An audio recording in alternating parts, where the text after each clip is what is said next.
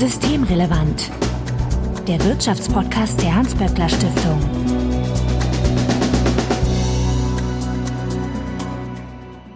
Heute ist Dienstag, der 27. April 2021. Willkommen zur 54. Ausgabe von Systemrelevant. Dorothea Voss, ich grüße dich. Hallo Marco, ich grüße dich auch. Dorothea, du leitest die Forschungsförderung in der Hans-Böckler-Stiftung. Die Forschungsförderung, vielleicht noch kurz zur Erinnerung, was genau macht die? Wie komme ich aus der Forschungsförderung zu dem Thema künstliche Intelligenz? Wir hier äh, sind ja diejenigen in der Hans-Böckler-Stiftung, die Forschungsprojekte begleiten.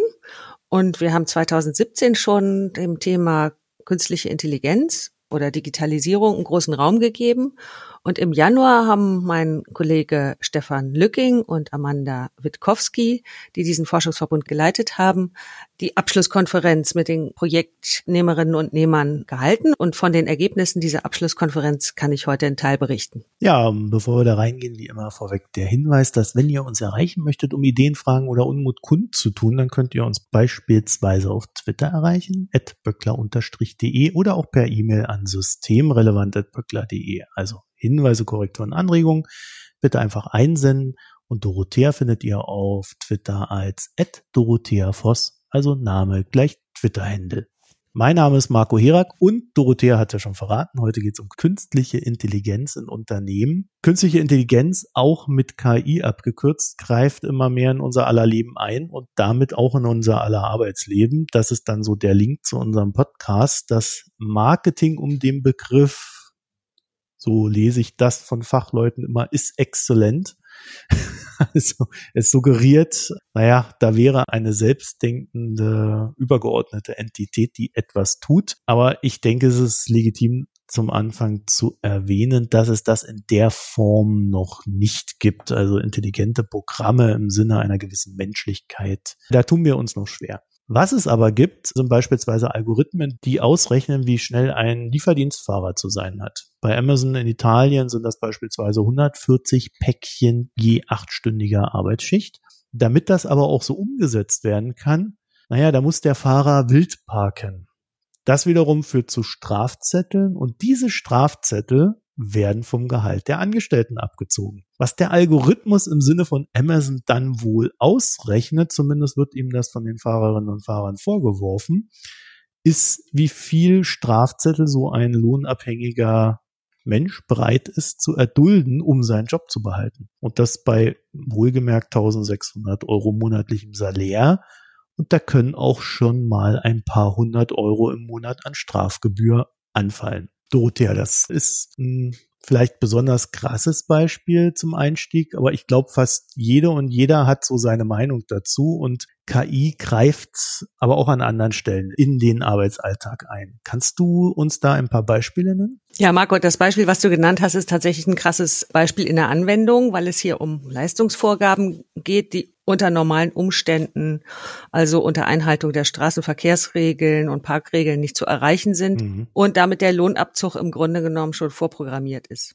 Aber es ist deswegen ein gutes Beispiel, weil eben computergestützte Auswertungen aus den Arbeits- und Leistungsvorgaben abgeleitet werden können, im betrieblichen Alltag eigentlich gar keine Zukunftsfantasie mehr ist. Und ist das was Neues? ja, was die Technik angeht, weil die Rechner schneller werden, weil sie mehr speichern können, weil sie anspruchsvollere Modelle rechnen können, ist das Mittel, mit den Arbeits- und Leistungsvorgaben errechnet werden können. Die Mittel sind andere geworden.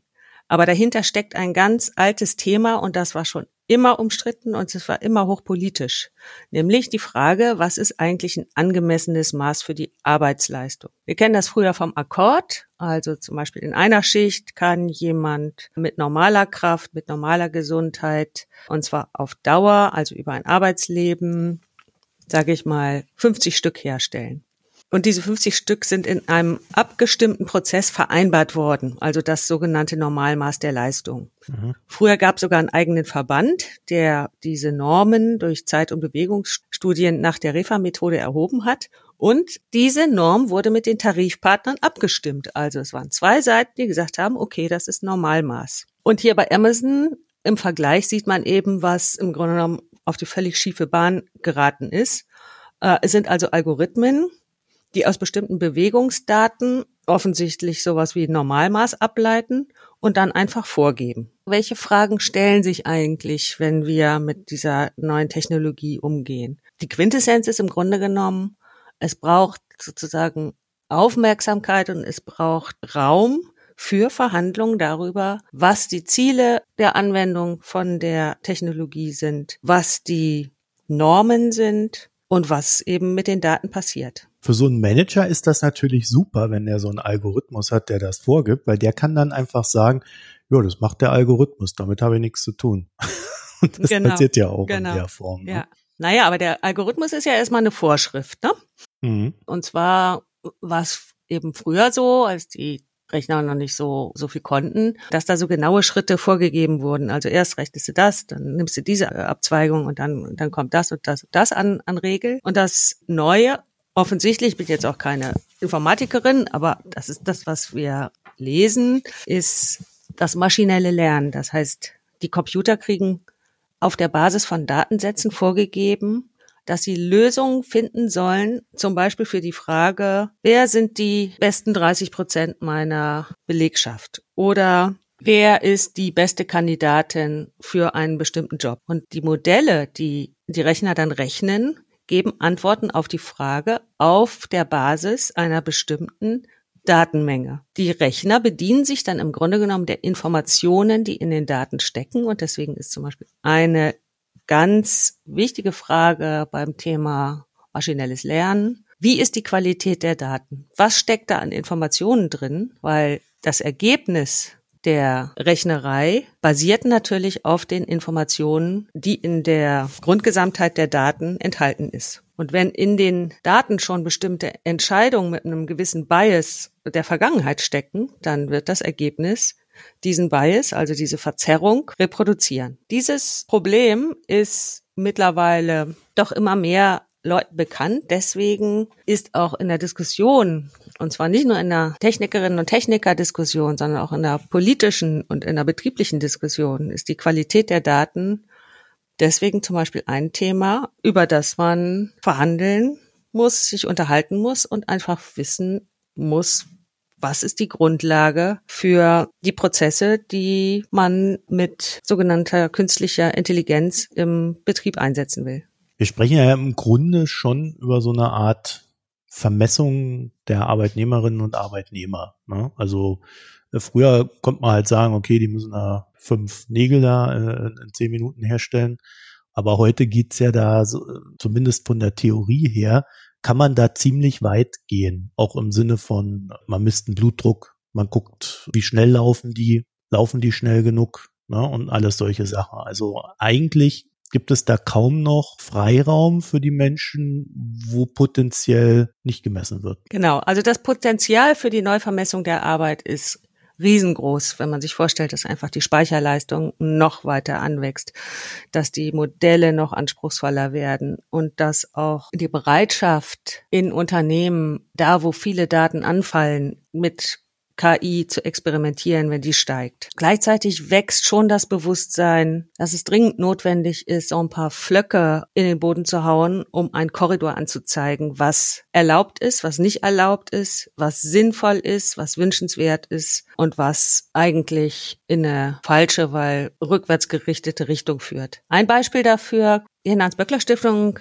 wir ein Projekt gefördert, da haben Philipp Starb und Sascha Geschke haben eine Mitarbeiterbewertungssoftware von Salando analysiert. Und was Salando im Online-Markt kann, das haben sie liegt ja irgendwie nahe für so eine Firma, dann auch auf ihre Mitarbeiterbewertungssysteme übertragen und haben also ein System in ihrer Verwaltung, äh, ungefähr 2000 Leute arbeiten, eingeführt mit dem Namen Sonar. Dieses Sonarsystem funktioniert also so, dass möglichst viele Kolleginnen und Kollegen möglichst viele andere Kollegen bewerten, aber auch Kunden zum Teil ad hoc Leistungsbewertungen abgegeben haben, aber zum Teil auch ebenso umfangreiche Leistungs- und Entwicklungseinschätzungen. Das System sah eben vor, dass sowohl positive, aber auch unbedingt negative Bewertungen vorgenommen werden mussten. Und aus diesen ganzen Bewertungsdaten wurden dann individuelle Beschäftigten-Scores errechnet. Und zwar eingeteilt in drei Gruppen, sind das also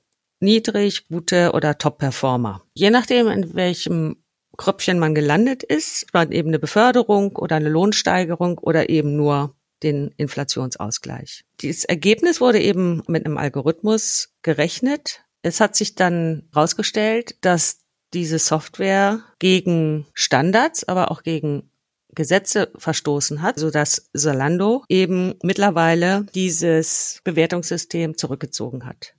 Erstens hat die Berliner Datenschutzbehörde, und das ist noch ganz jung, das ist vom Anfang April diesen Jahres, bestimmte Standards festgelegt und das Bewertungssystem, was jetzt bei Salando in Kraft ist, entspricht diesen Standards. Und zweitens haben aber auch Beschäftigte bei Salando berichtet, dass es eben zu einem wirklich schlechten Betriebsklima geführt hat, dass es Widerstand gegen das System gab und dass es einfach ein sehr hoher Aufwand war, um einfach die Kolleginnen und Kollegen ständig bewerten zu müssen. Insofern zeigt das Beispiel Salando eigentlich zwei Dinge. Das erste, offensichtlich sind die Ziele des Unternehmens mit dem, was sie da eingerichtet haben, gar nicht vollständig erreicht worden. Zweitens, sie haben sich nicht in einem Korridor bewegt, der jetzt eben von der Berliner Datenschutzbehörde aufgezeigt wurde. Ich finde ja an diesem Zalando-Beispiel sieht man ganz gut, dass es halt schon so ist, dass Arbeitgeber dazu tendieren,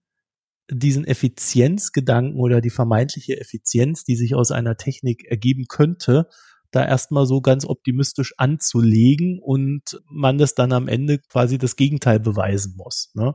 Was ja vielleicht nicht unbedingt im Sinne der Arbeitnehmerinnen und Arbeitnehmer ist, weil ehe man so, sowas dann wieder wegbekommt, das dauert ja dann ja, gegebenenfalls mal ein paar Jahre. Ne? Das kriegt man ja nicht einfach so wieder aus dem Betrieb weg, wenn man merkt, das läuft nicht gut. Das führt mich zu dem Punkt, dass wir im Moment einfach auch in einer sehr dynamischen, aber auch in sehr, einer sehr entscheidenden Phase eigentlich stehen. Also das Thema hat jetzt eine gewisse Reife, was die Anwendung in manchen Betrieben angeht.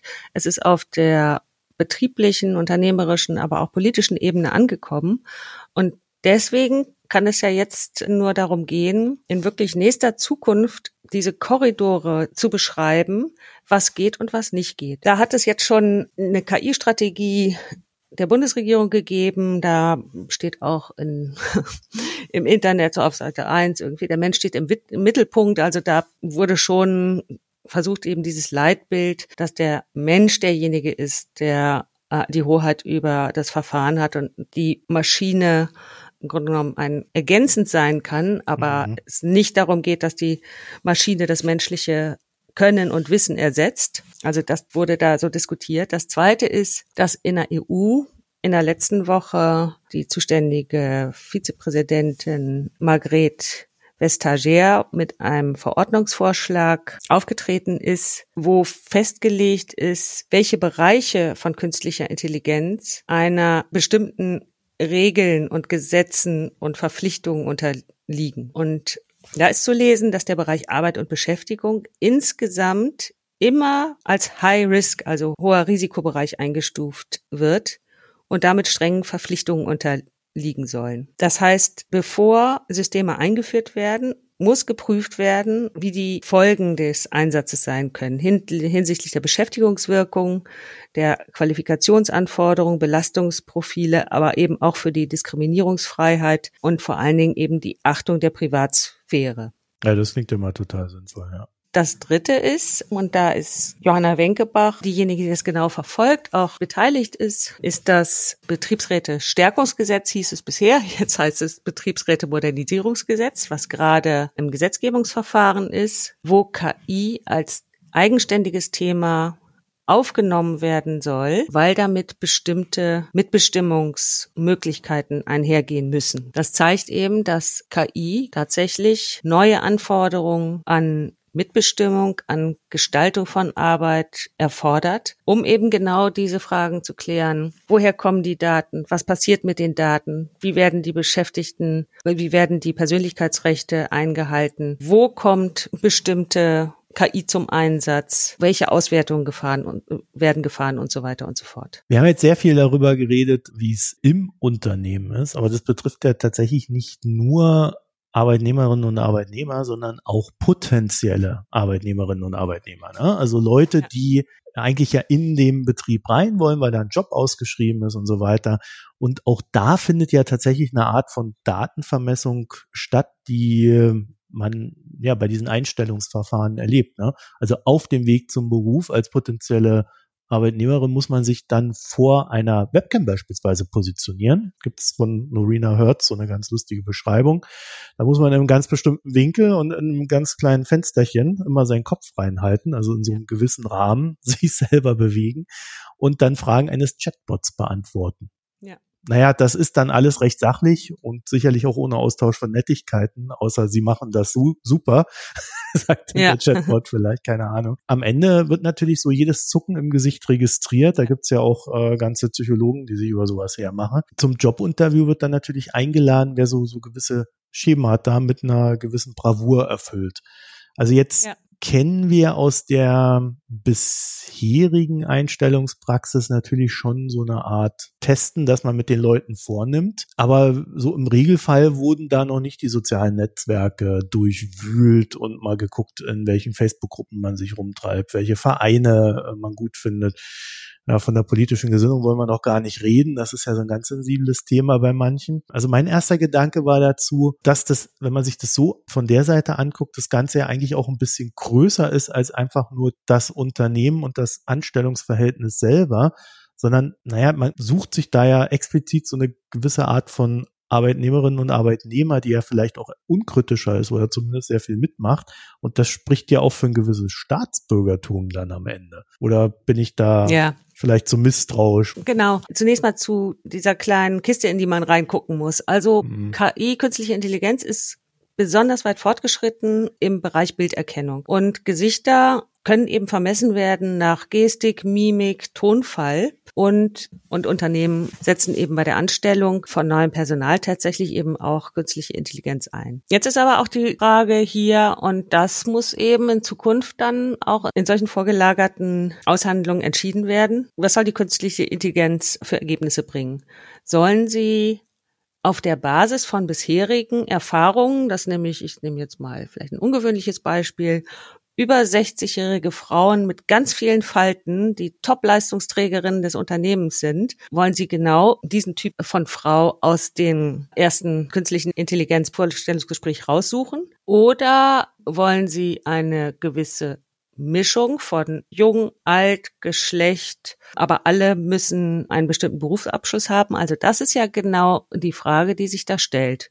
Und einfach die Kriterien, nach denen künstliche Intelligenz Muster sucht oder Auswertungen macht, zu bestimmen, um eben nicht in diese enge Auswahl zu kommen. Das andere, was du gesagt hast, ist nochmal ein zweiter Punkt. Wenn man einen Namen hat, kann man dem Rechner den Befehl geben, such mir das ganze Netz in, den letzten zehn Jahren ähm, ab nach irgendwelchen Spuren, die diese Person im Internet hinterlassen hat. Und dann werden eben Social Media, aber auch politische Vereinigungen bis in die letzten Verästelungen aufgesucht, durchsucht ähm, und es werden Ergebnisse gezeigt.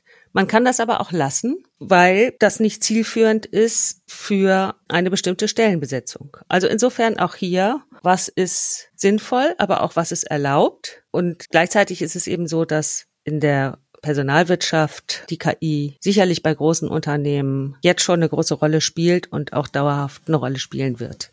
Wenn man sich vorstellt, dass große Unternehmen, also ich habe das jetzt so gelesen, 23.000 Bewerbungen pro Jahr bekommen, dann werden sie datengestützte und automatisierte Systeme einsetzen, um bestimmte Vorauswahlen zu treffen oder Entscheidungsvorlagen zu produzieren, auf denen dann eben Einzelne die Entscheidungen treffen ich denke mir halt, Software ist mehr oder weniger so gut äh, wie der oder diejenige, die die, die Software dann auch programmiert. Ne? Also äh, Daten sind ja das eine, die können schon mal einen Bias enthalten, gerade wenn sie ihn in der Vergangenheit hatten. Aber der Bias der Programmiererinnen und Programmierer, der kommt dann halt noch dazu. Und gerade wenn es dann so um eine gewisse gruppenspezifische Betrachtung geht, ne? Mhm. Im Sinne von kulturellen Eigenschaften von Gruppierungen oder ähnliches, ne? Also da kann man sich schon so ein paar Ausfälle vorstellen und wir hören das ja auch immer wieder. Ne? Also es gibt immer wieder Fälle, wo klar wird, die Frau mit einem gewissen ausländischen Vornamen aus deutscher Sicht, die wird mal per se da nicht eingeladen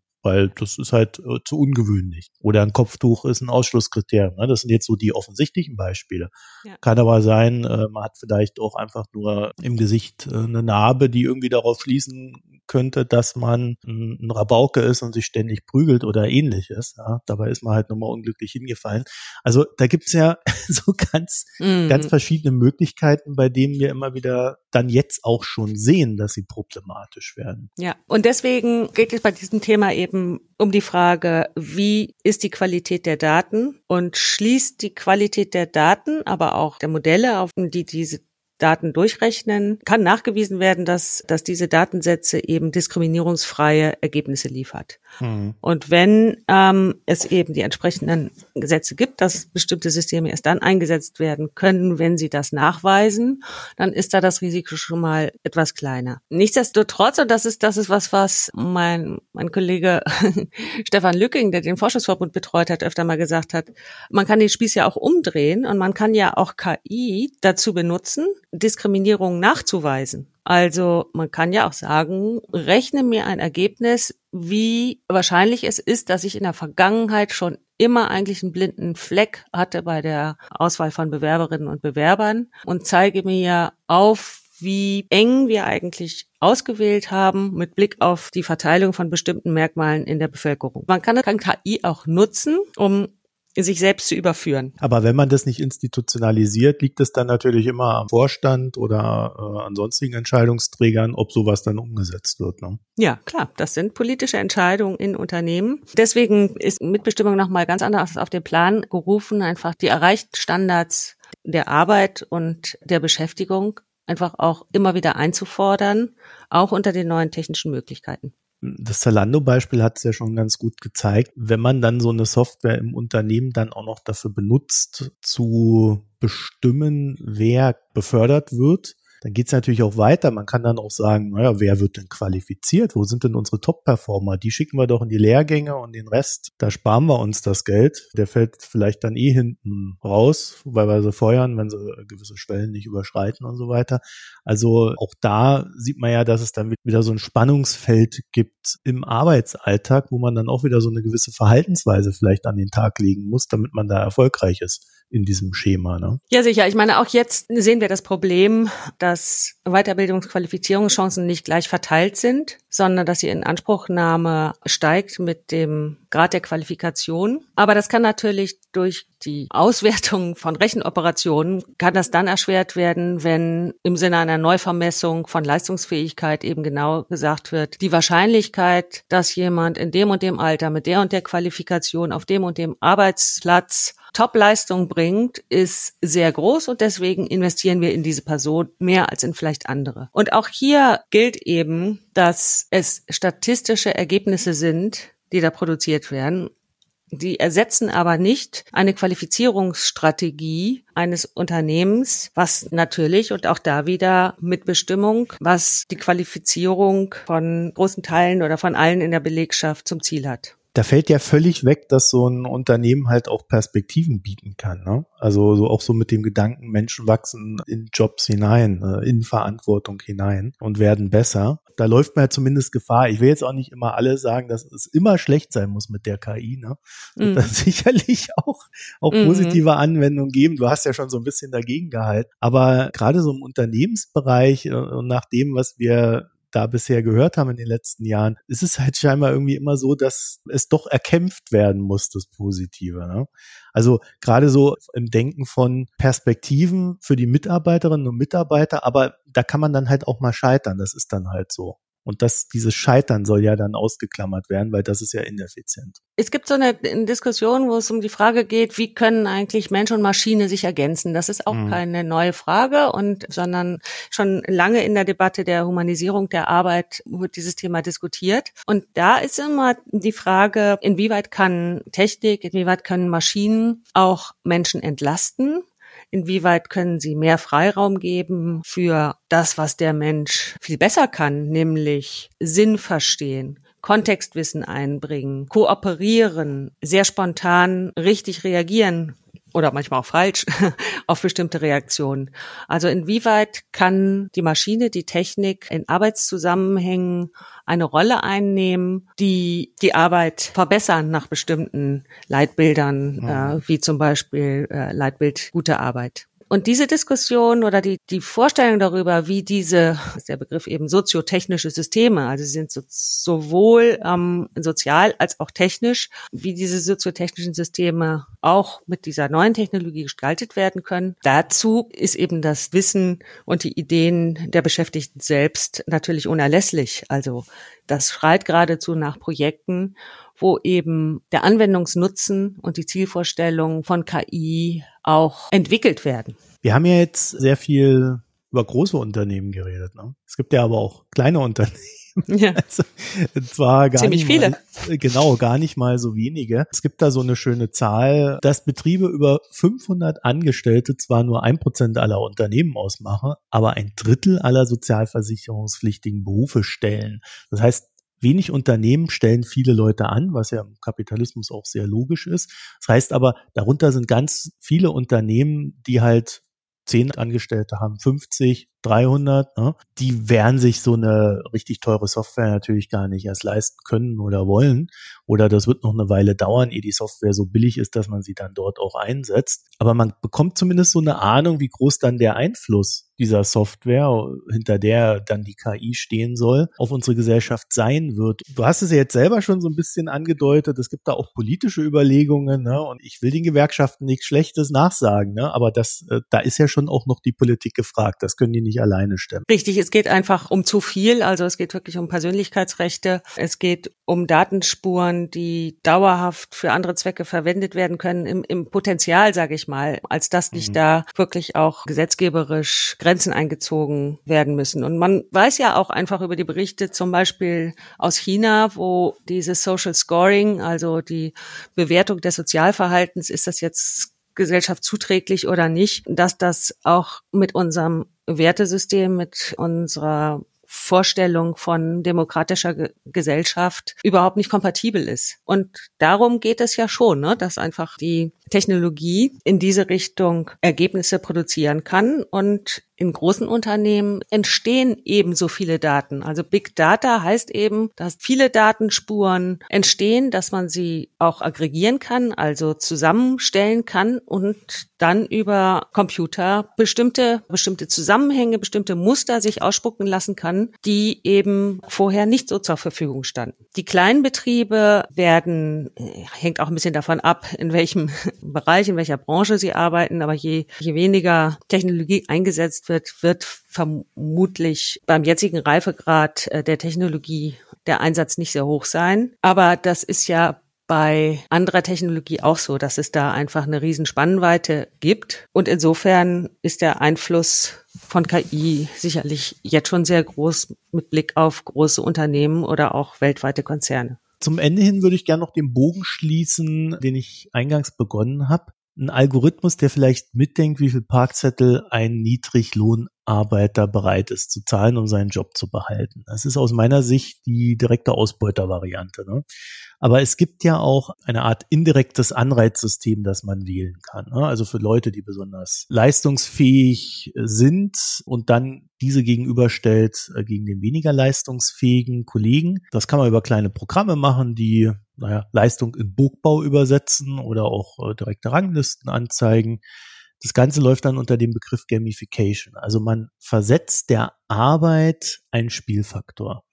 So im nächsten Schritt könnte man die Anfälligkeit der jeweiligen Mitarbeiterinnen für solche Systeme ermessen und sie ganz individuell an ihre jeweilige Leistungsgrenze bringen, ne, wenn mhm, man das mal mhm. so von der äh, Ausbeuter, ja. vom Ausbeutergeist her denkt. Ne? Also man lockt sie dahin, wo das Unternehmen sie eigentlich hinhaben möchte, was natürlich, naja, es hat einen Preis. Überarbeitung zum Beispiel äh, wäre einer, dadurch schlechtere Gesundheit und so weiter und so fort. Mhm. Das heißt doch aber auch, dass man Unternehmen per se mehr in die Verantwortung nehmen muss für solche Geschichten. Also, dass sie nicht einfach nur ausprobieren dürfen, um mal zu gucken, was man alles machen kann, sondern dass sie Sinnhaftigkeit dieser Maßnahmen begründen müssen, dass äh, die Mitarbeiterinnen und Mitarbeiter so einen Grundschutz haben, wo man einfach sagt, das ist hier in unserem Unternehmenssystem, in, in unser Wertesystem verankert und wir können gerne Sachen ausprobieren, aber es darf dann nicht zum Nachteil der Arbeitnehmerinnen und Arbeitnehmer gewertet werden. Ne? Also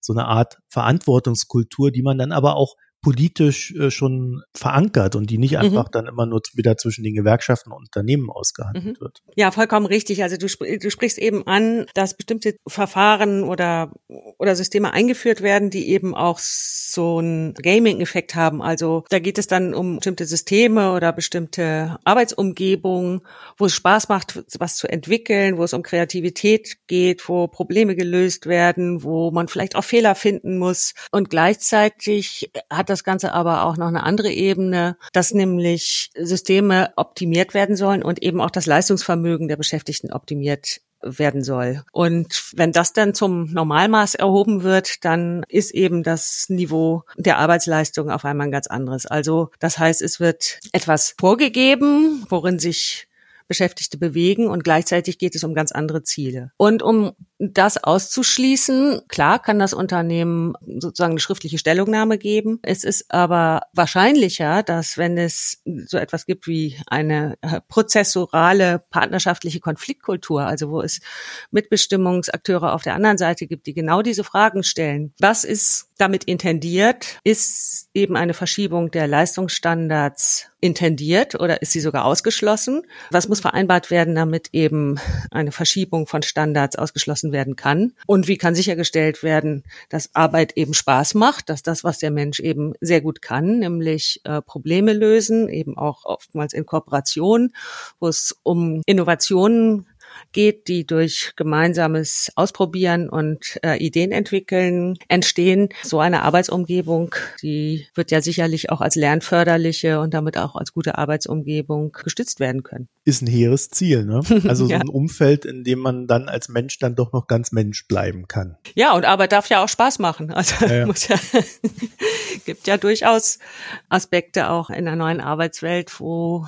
auch enge bürokratische Grenzen aufgebrochen werden und was man eben auch als Fortschritt bezeichnen kann. Dorothea Voss, ich danke dir für das Gespräch. Gerne, Marco. Wenn ihr uns zu euren Erfahrungen und Gedanken zu diesem Thema noch etwas mitteilen möchtet, dann könnt ihr das tun, indem ihr uns eine E-Mail schreibt, systemrelevant.böckler.de oder auf Twitter an tickert.böckler-de und Dorothea Voss findet ihr auf Twitter als at Dorothea Voss, also Name gleich Twitter-Händel. Ich bedanke mich fürs Zuhören, euch eine schöne Zeit und bis bald. Tschüss. Tschüss. Das war Systemrelevant, der Wirtschaftspodcast der Hans-Böckler Stiftung.